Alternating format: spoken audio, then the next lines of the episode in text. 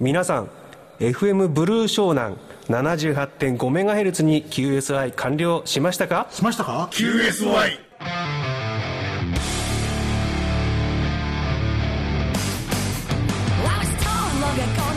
アマチュア無線に QSI がつきもの。でも人生だって QSI の連続じゃありませんか？厳しいこの番組は佐藤パーツ株式会社富士無線電機株式会社の提供でお送りいたします It's time for QSY Do you copy? Shall we start?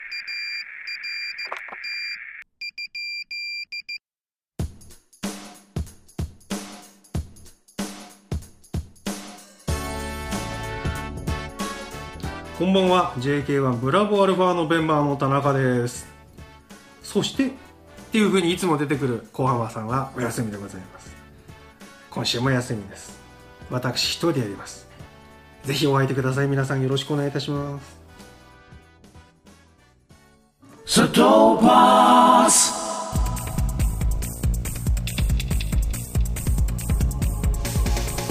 砂糖パンツ砂糖パンツ砂糖パンツパンツじゃないよ。砂糖パンツだよ。納期品質サービスで唯一無二の電気部品メーカーを目指すユニークな会社佐藤パーツ。あなたの街職場へ販売促進展示車両が伺います。詳しくはホームページでご用命ください。今週の活動報告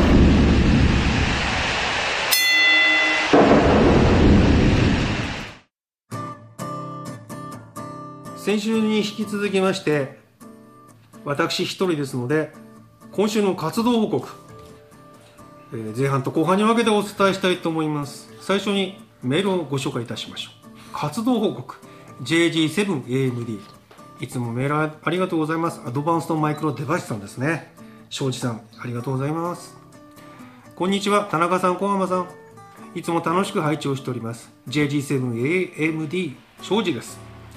前回のフランス移動運用に引き続き引き続きですからすごいですよね。引き続きまた移動行っちゃったんですよ。今回はアメリカでの移動運用報告です。今回はアメリカの免許を持っているので23年ぶりにアメリカのコールサインを使って QRV でした。今回も小浜さんも持っている、えーフレックスラディオ社のフレックス1500にダイポール、えー今日ね小浜さんがいないんでねこのフレックスレディオ社って言われて私ピンとこない。ごめんなさいね。本当はこのメールはね小浜さんにやってもらう予定だったんですけどね。私が代わりにご紹介しております。フランスの時は宿泊先にアンテナが張れるスペースがありました。あれねお庭があったんですよね。あの写真いただいたやつね。今回は普通のビルのようなホテルでそのようなスペースがありませんでした。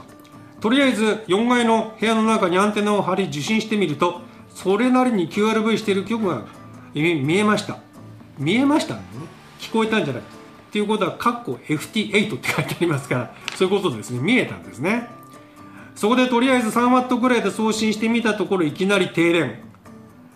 えー雰囲気から察して送信直後にブレーカーが落ちた様子なので部屋のブレーカーを探します。3ワットぐらいでブレーカー落ちちゃうんですかね。うんそんなことない。電子レンジ使ったわけじゃないですもんね。部屋の漏電ブレーカー3個が全,、うん、全部落ちていました。ということで電波が回り込んだ。どう考えても過電流ではない、えー高周波の回り込みだろうと判断。いやいやこれこそ高周波は回り込みでこんなの起こっちゃうんですかね。部屋からの運用を諦めました。残念でしたね。いやこれこそ先週の番組で取り上げたあの FCC の話ありませんけどこういうブレーカー使っていいんですかっていう気もするんですけどね。じゃあメール続きますね。そこで現地でインバータを購入。これを使ってモービルで移動して運用を計画。近くの国立公園に行ったら駐車場で無線のアンテナらしきものを片付けている方を発見。話を聞いたらここは大丈夫。もう帰るから楽しんでと言われて別れました。ああもうここは大丈夫って太鼓判を押されましたしね。もうその方帰るからやってっていいよって。あパチンコが出ててね。もうこの台もう帰るからあんたはこの場このパチンコ台で楽しんで帰っていいよっていうので似てるかもしれないですよね。ここの台出るよってやつですよね、場所がカナカナダ寄りなので日中も気温20度ぐらいで車の窓を開けてエンジン止めてエアコンもいらず、うん、いいですね。涼しいんですね。気がつけば鹿の鹿が車の近くまで来ていたりして自然も満喫。写真いただきましたけど鹿が2頭近くまで来てるじゃないですか。可愛い鹿をね、えーさて撤収と思ったらエンジンがかからない。そういえば移動運用ではあるあるどこかで聞いた記憶もありますが2時間も運用していないのにバッテリーが上がったようです。公園の一番端で誰も周りにはいないし時間は明るいもののすでに夜8時。いや夜8時。日没まで1時間ほど。ああ8時で明るいんですね。うん。カナダ寄りの方は、レンタカー会社に電話しても電話つながらない。車の窓も全開のまま閉まらない。これは参ったなぁと。公園を歩いているとたまたま車がやってきてダメ元で聞いたらブースターケーブルを持っていて助けてもらいました。明るいとはいええ公園の端の方へ誘導するアジア人も怪しげだった満点だったかもしれません。怪しさ満点だったかもしれません。そうですよね。まあでも庄司さんだから英語でちゃんとねここで困ってんだよ助けてくれって言ったんだと思うんですけども。まだ明るかったから良かったもののこれが暗かった。絶対やばいやつと思われて命の危険もあったかと思うと本当に幸運でした。相手の方も優しい方だしブースターケーブルがあってよかったですよね。今回は日本を含めヨーロッパアフリカ 36QS を21エンティティ4ワで4ワットほどで QS をできました。4ワットでも結局バッテリーは上がっちゃうんですね。さて前回の投稿でフランスから総合運用協定で申請なしで運用したと報告しました。その際他のフランス領はどうなの？とのことがありましたが要するにえっ、と島とかねああいうとこタヒチかな？ああいう島とかのことを私言ったかもしれませんが、えーフランス領はどうなの？本土以外は別途運用許可が必要です。そうかそうか。やっぱりタヒチとかそそういうとこ行く時は別だっていうことですね。それではまた楽しいお話を聞かせてください。73参考 JAL のホームページより、えーただし次に示します、えー海外領土については申申請が必要ですということでさっき言ったあの領土以外の場合はですね FJ、FO、FS、FT、えー FI なんかはあ申請が必要ですよっていうことを書いてくれてます。庄司さんありがとうございました。で写真を送ってくれましたのはこの鹿さんがね2匹2頭の鹿さんが車の向こう側にいる写真。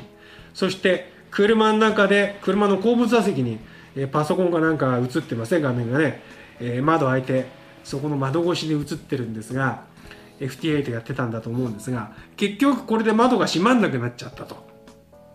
で夜も更けてきちゃったらもうこれ窓閉めないでここに野宿するのも大変でしたでしょうしね。また相手さんがブースターケーブル持ってたからよかったようなもののっていうことですよね。でもねブースターケーブルってやっぱりあるとね便利です。私もちっちゃい車なんですけどブースターケーブル積んでます。そしてやっぱりですねエンジンかけずに1回か2回こうパワーウィンドウ開けたり閉めたりするだけでバッテリーが弱ってる時ってのはもうこれでエンジンかかんなくなっちゃうんですよ。でやはり近くにいた方にですいません。ブースターケーブルあるんでちょっとこっちに車寄せていただいて繋いでいただけませんかってお願いしたことがあります、うん、そういう時のためにもですね。まあえー、庄司さんの場合は外国でこれ車自分の車じゃないでしょうけれどももし皆さんもですね移動用する場合はブースターケーブルあると安心かもしれませんよ。では音楽です。ミッドナイトブルーカウントベイシーオーケストラです。どうぞ。無線のことなら？何でも揃う。無事無線。電気。アマチュア無線業務無線。インカムテレビアンテナ。本体はもちろんオプションパーツアンテナケーブル周辺機器。在庫も豊富富士無線電機は秋葉原名古屋成田千葉佐倉ウェブ検索は富士無線電機でよろしくお願いいたします。皆様のお越しを心よりお待ちしております。できるだけ？お安くします。無事無線電気今週の活動報告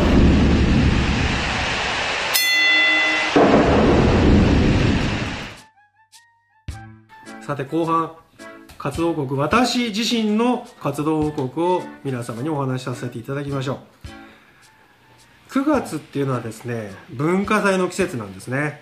まあ9月っていうのは大学っていうよりは高校の文化祭の季節ですね。大学は11月とかに文化祭いっぱいあると思うんですけどもそこで私は近くの文化祭高校見に行ってきました。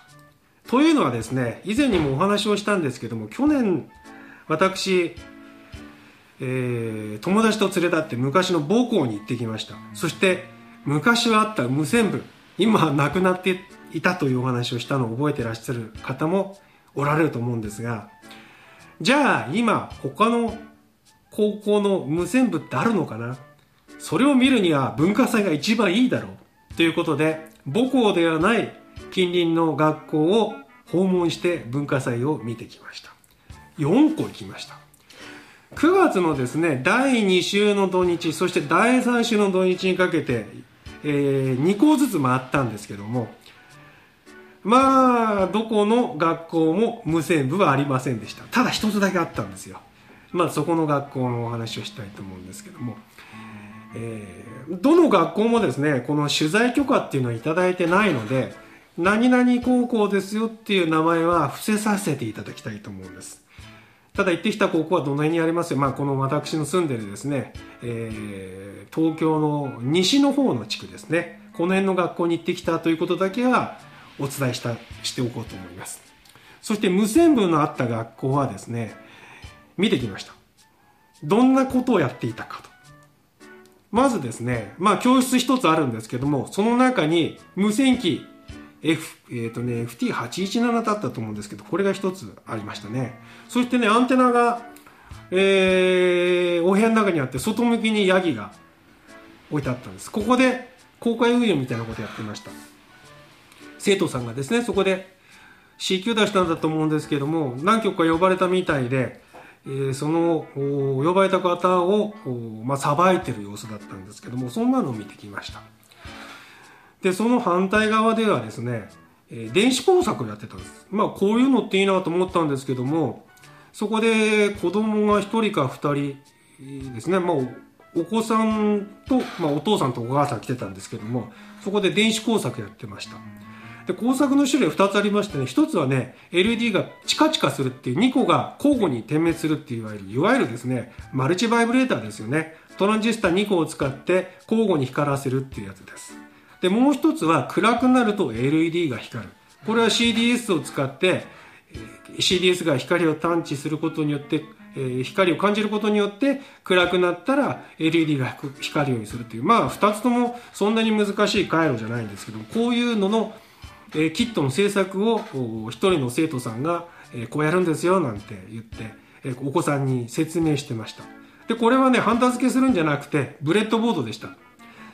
ブレードボードはね、もう小浜さんが大好きでね、もう得意なんですけど、私は今ね、今でもブレードボードってあんまりうまくできないんですけども、まあ、そこでブレードボードのマトリックスみたいのを紙に書いてありまして、ここにトランジスタを挿すんですよ。ここに、え抵抗をこういうふうに挿すんですよっていうような印刷物をちゃんと作ってくれていて、それをそのお子さんたちに渡して、じゃあこの部分をやってください。この部分をやってくださいみたいなことでキットを渡して作ってました。それで完成してね、ピカピカすると、おやっぱりお子さん喜んでましたよ。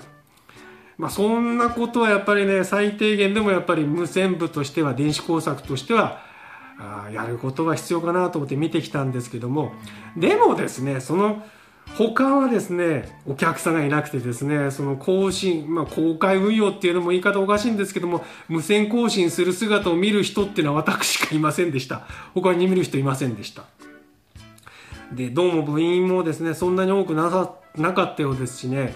そんなに派手な展示じゃなかったんですね。で他のこの学校の他の展示を見見に行きましたところまあ他派手でしたよ。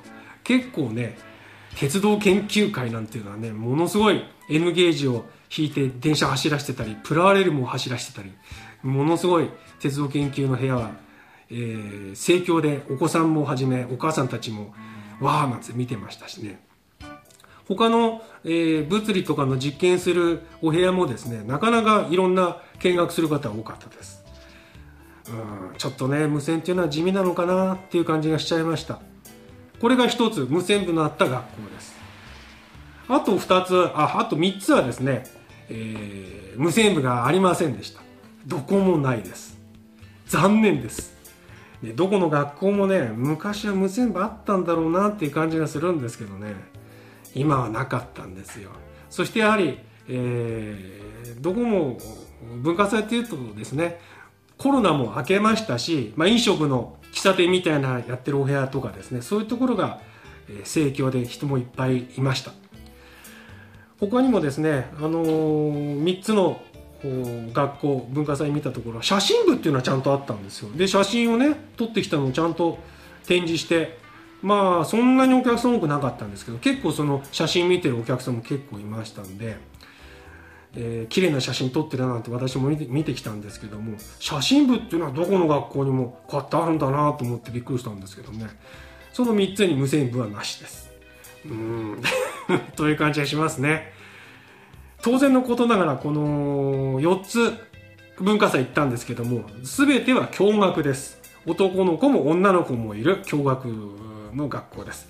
昔はねこの中で、えー、と男子校だったところもあるんですけども今となっては男子校だけじゃねなかなかねあの偏ってしまうんでしょうね。今はねもう女子もいる。そういうやっぱりそれが青春ですよ。やっぱりいいですよ。その方が学校としては健全だと思います。まあですから華やかだし楽しい文化祭だったと思うんですね。というわけで私この9月に4つの高校の文化祭を見て回ってきたところ無線部があったのはただ一つ。そしてもうちょっと頑張っていただいた方がいいんじゃないかなという感じがした感想でございました。多分これを聞いてですねあああそこの学校文化祭私母校だけど行ってきた。でも無無線部ちゃんとあったよっていうようなところあったらメールで教えていただきたいと思います。お願いいたします。では音楽に参りましょう。ランナーウェイジャネット・ジャクソンが歌ってます。どうぞ。Satopos.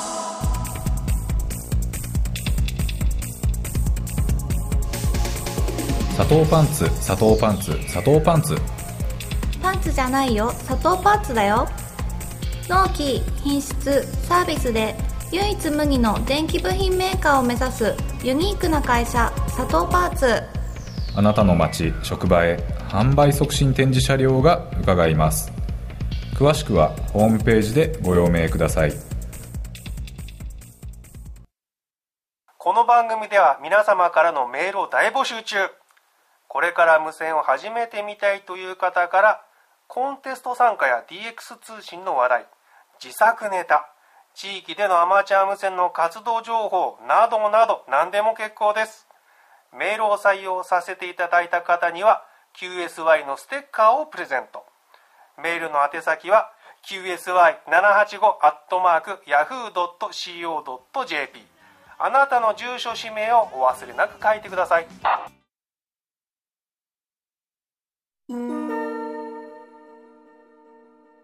無線機が壊れた話をしたの。先週だったかな。その前だったかな。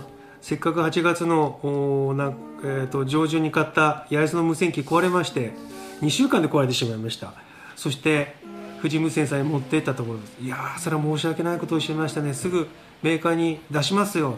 そしてもうこういう状況ですからメーカーから直送直ったら直送させますよ。ということでですね富士無線さんの店長さんがもうものすごくありがたい対応をしていただきました。そして、えー8月の終わり9月の頭ぐらいから治ってきたんですけども治ってきました。ちゃんと今無線機車について今元気に動いてます。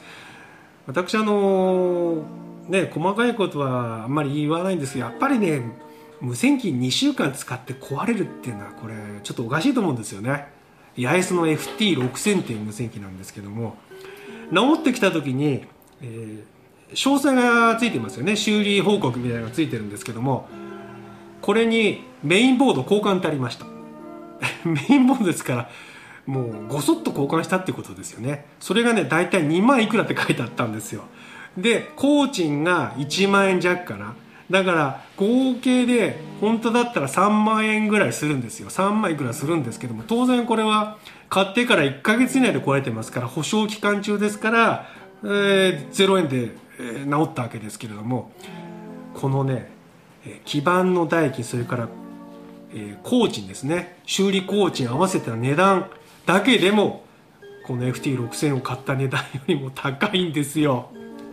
どういうことなんでしょうか。いや八重洲の無線機ねこんなに壊れると思ってなかったんですけどね。いい製品だと思って買ったんですけどもね。まあ中には八重洲って意外と壊れるんだよっていう方もいましたんでね。えー、どうなんでしょうか。ただねあの八重洲っていうのは昔は私使ってて好きなメーカーなんで、えー今回もですねあああの液晶も綺麗だし使ってみようと思って買ったんですけどもまさか2週間で壊れるとは思いませんでした。